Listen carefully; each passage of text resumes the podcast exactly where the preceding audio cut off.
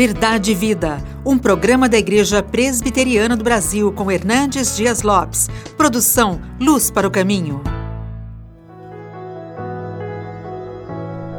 Mas recebereis poder ao descer sobre vós o Espírito Santo, e sereis minhas testemunhas tanto em Jerusalém como em toda a Judéia e Samaria até os confins da terra.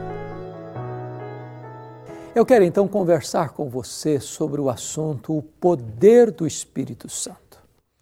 E o Senhor Jesus Cristo, depois que ressuscitou dentre os mortos, antes de ir assunto aos céus, tratou desta importante matéria com os seus discípulos, falando para eles do batismo com o Espírito, do derramamento do Espírito, dando a eles, a eles uma ordem: permanecei na cidade até que do alto sejais revestidos de poder. Os discípulos estavam querendo saber o que seria isso, se seria o momento em que o Senhor restauraria o reino a Israel.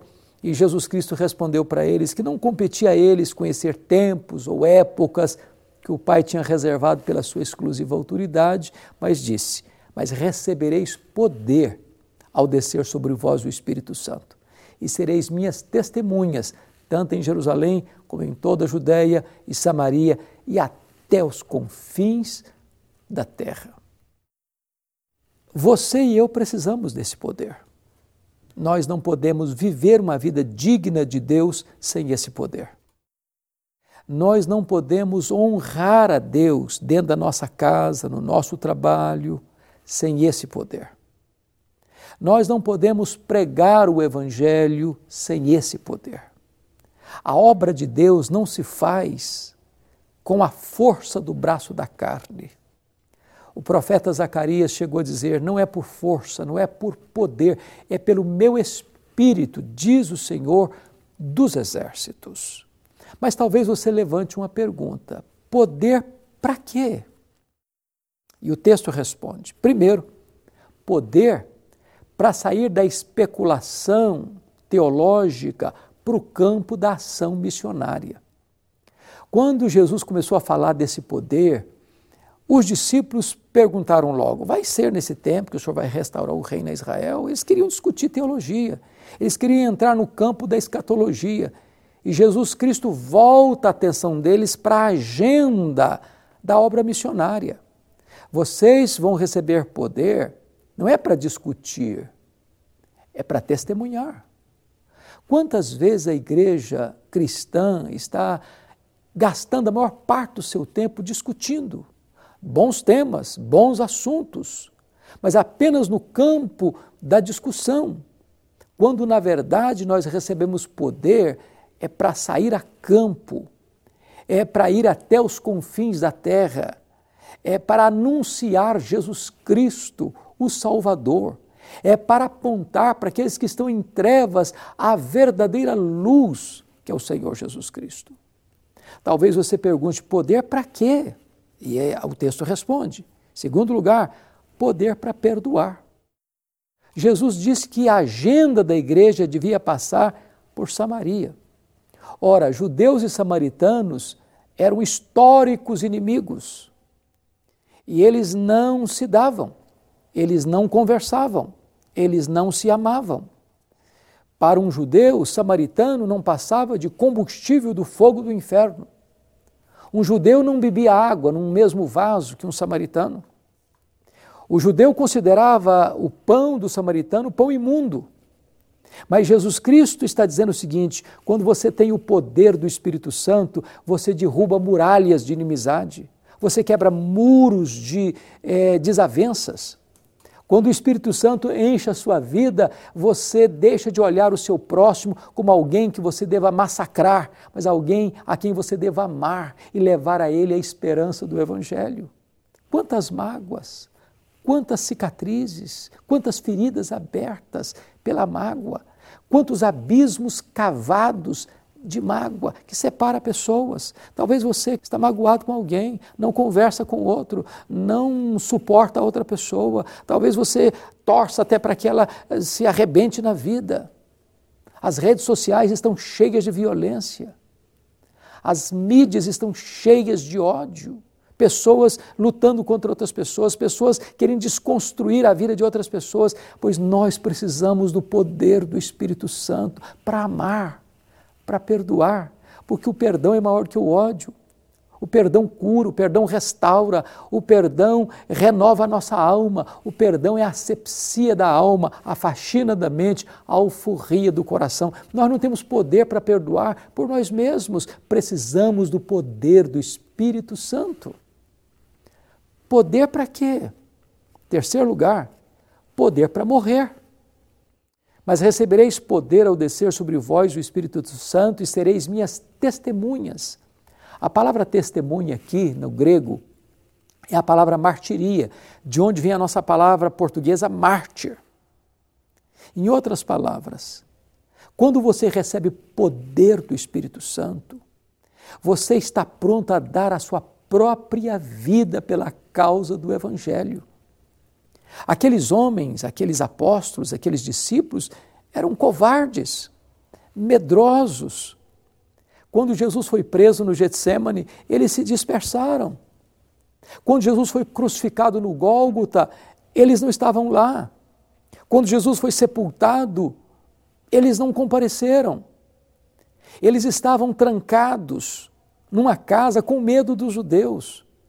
Mas quando o Espírito Santo foi derramado sobre eles, e eles receberam esse poder, agora eles não tinham mais medo. Eles não temiam prisões, eles não temiam açoites, eles não temiam a morte. Eles estavam prontos a dar a sua vida pelo Evangelho.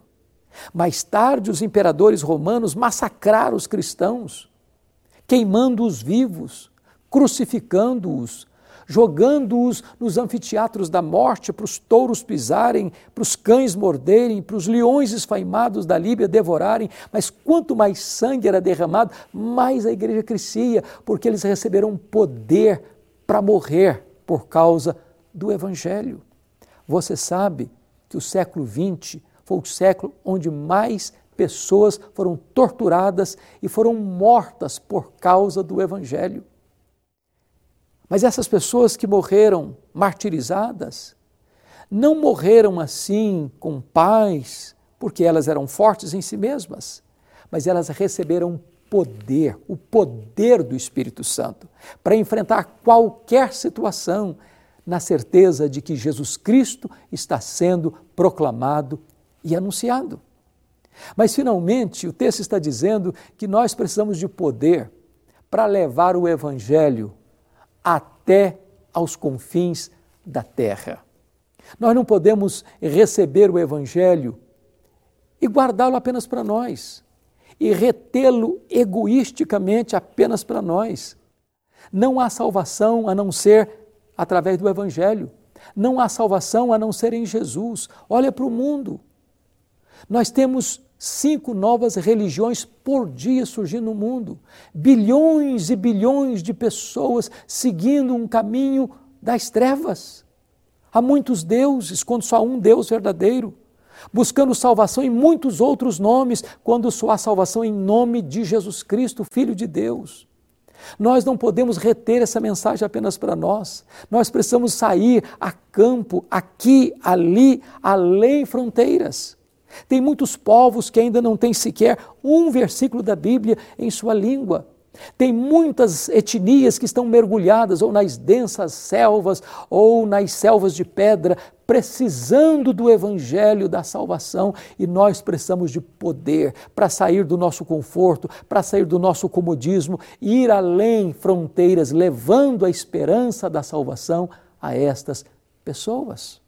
Eu pergunto a você: você está cheio deste poder de Deus? Você está revestido com este poder de Deus?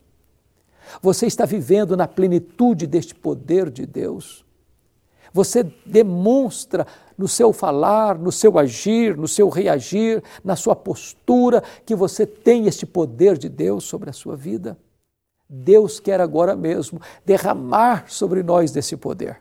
E então nós nos levantaremos para uma vida maiúscula, plena, abundante, de uma alegria indizível e cheia de glória. de uma paz que excede todo entendimento.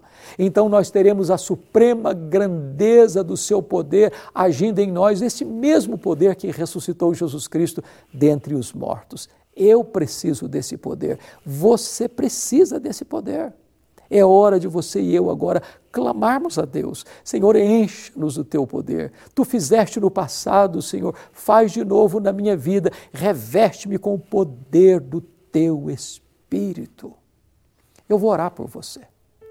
Quem sabe aí onde você está, você possa orar comigo, rogando a Deus a plenitude desse poder, o revestimento desse poder. Deus, em nome de Jesus, oramos para que tu nos revistas com o poder do Espírito Santo, para que tenhamos coragem de fazer a tua obra, de perdoar as pessoas, nos dispondo a dar a nossa própria vida pelo Evangelho, levando a esperança da salvação a todos os povos. Assim oramos, em nome de Jesus. Amém. Verdade e Vida, com Hernandes Dias Lopes, um programa da Igreja Presbiteriana do Brasil, produção de Luz para o Caminho. Luz para o Caminho, o Evangelho de Cristo através da mídia.